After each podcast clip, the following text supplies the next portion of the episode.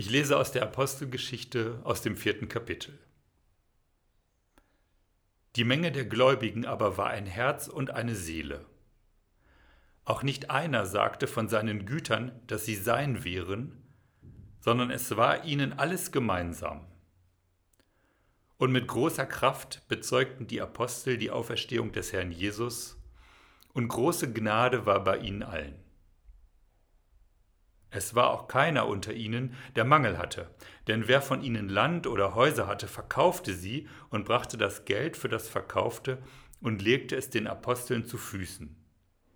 Und man gab einem jeden, was er nötig hatte.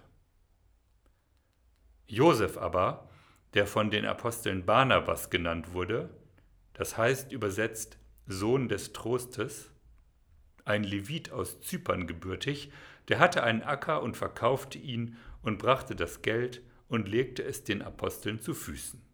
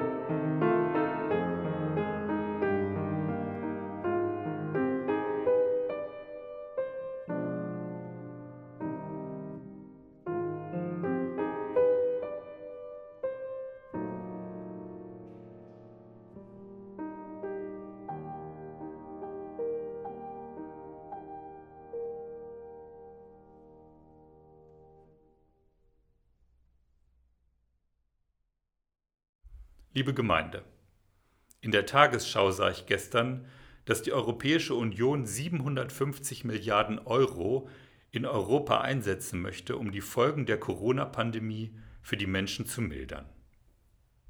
Die Staaten streiten, wer das Geld bezahlen soll. Letztlich streiten sie darum, wer etwas gibt und wer etwas bekommt. Seit einem Dreivierteljahrhundert leben wir in Europa in Frieden. Das ist eine Leistung der Europäischen Union und ein guter Gegenwert für das Geld. Um Geld gibt es oft Streit, und so ist es doch erfreulich, dass uns der Evangelist Lukas in seiner Apostelgeschichte ein Beispiel aus der urchristlichen Gemeinde in Jerusalem erzählt, in der gerne Besitz und Geld abgegeben wurden und alle ein Herz und eine Seele waren.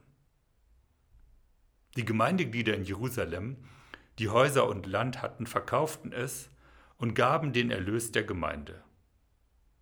Die Gemeinde mit den Aposteln an der Spitze sorgte mit Hilfe des Geldes dafür, dass es allen in der Gemeinde gut ging und alle genug hatten. In der Geschichte des Christentums inspirierte diese urchristliche Idealgemeinde immer wieder dazu, es noch einmal mit dem Teilen von allen Gütern und allem Vermögen zu versuchen.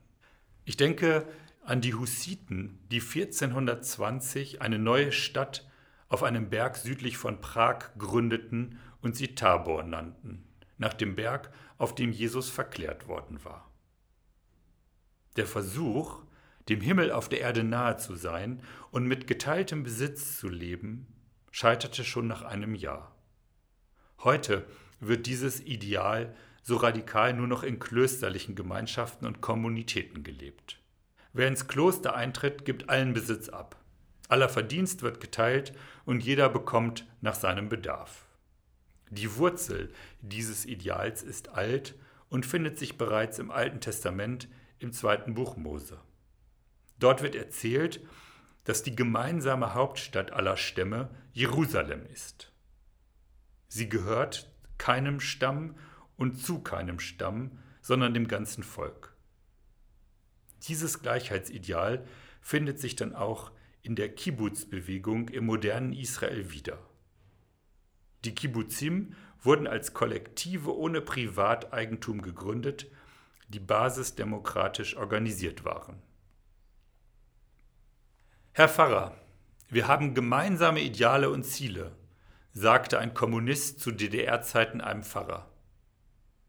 Erinnern Sie sich an die ältesten Christen in Jerusalem? Die haben auch alles gemeinsam gehabt. Das ist nicht wahr, erwiderte der Pfarrer. Die ersten Christen haben freiwillig ihr Eigentum gegeben, aber sie wollen es mit Gewalt den Reichen nehmen und es dann austeilen. Christentum bietet die Nächstenliebe an, Kommunismus den Klassenhass. Was sagt uns das Ideal der urchristlichen Gemeinde heute? Wer sich von Gott gehalten weiß, kann gelassener mit seinem Besitz umgehen. Es gibt Menschen, die geben allen Besitz auf, um Jesus Christus nachzufolgen.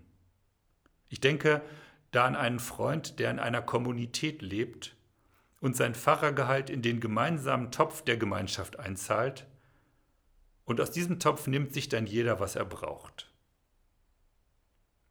Es gibt auch Menschen, die geben von ihrem Besitz in großer Treue etwas ab, damit andere Jesus Christus nachfolgen können. Ich denke da zum Beispiel an den Unterstützerkreis in Hiddesen, der sich für die Versöhnungsarbeit in Ruanda einsetzt. Es gibt auch Menschen, die setzen ihren Besitz ein, damit es hier in Detmold allen Menschen gut geht.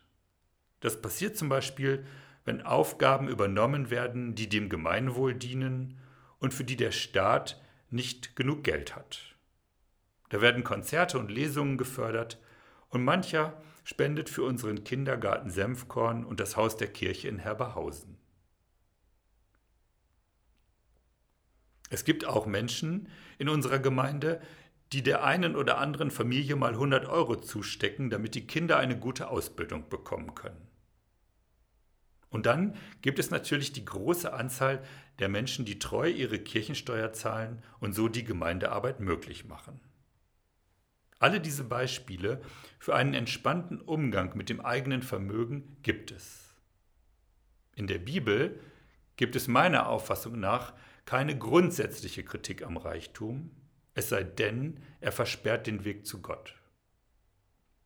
Aber die Bibel benennt auch zwei Gefahren des Reichtums. Zum einen die Trägheit, ihn nicht für andere zu nutzen, und zum anderen die im Reichtum begründete Macht, das Recht im eigenen Interesse zu beeinflussen. Menschen, die ihr Vermögen teilen und es nicht nur für sich benutzen, entgehen dieser Gefahr. Zum Beispiel hat die Bill und Melinda Gates Stiftung in Südostasien so viele Moskitonetze kostenlos an die Bevölkerung verteilt, dass die Anzahl der Malariaerkrankungen nachweisbar zurückgegangen ist.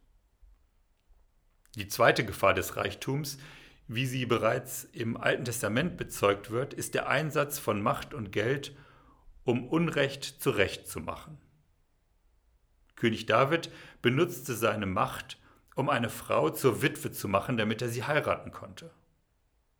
In Demokratien können sehr wohlhabende Menschen versuchen, die öffentliche Meinung zu ihren Gunsten zu beeinflussen, sodass sich die Politik nicht mehr am Gemeinwohl orientiert, sondern an den Interessen dieser wenigen Reichen. Das biblische Ideal der Vermögensverteilung erinnert uns daran, dass eine Ungleichverteilung nur so lange zulässig ist, wie die Reichen das Recht nicht verbiegen können und die Armen ihr Recht erhalten. Also die zugelassenen Unterschiede in der Gesellschaft auch noch den Schwächsten helfen. Und der Friede Gottes, der höher ist als unsere Vernunft, der halte unseren Verstand wach und unsere Hoffnung groß und stärke unsere Liebe. Amen.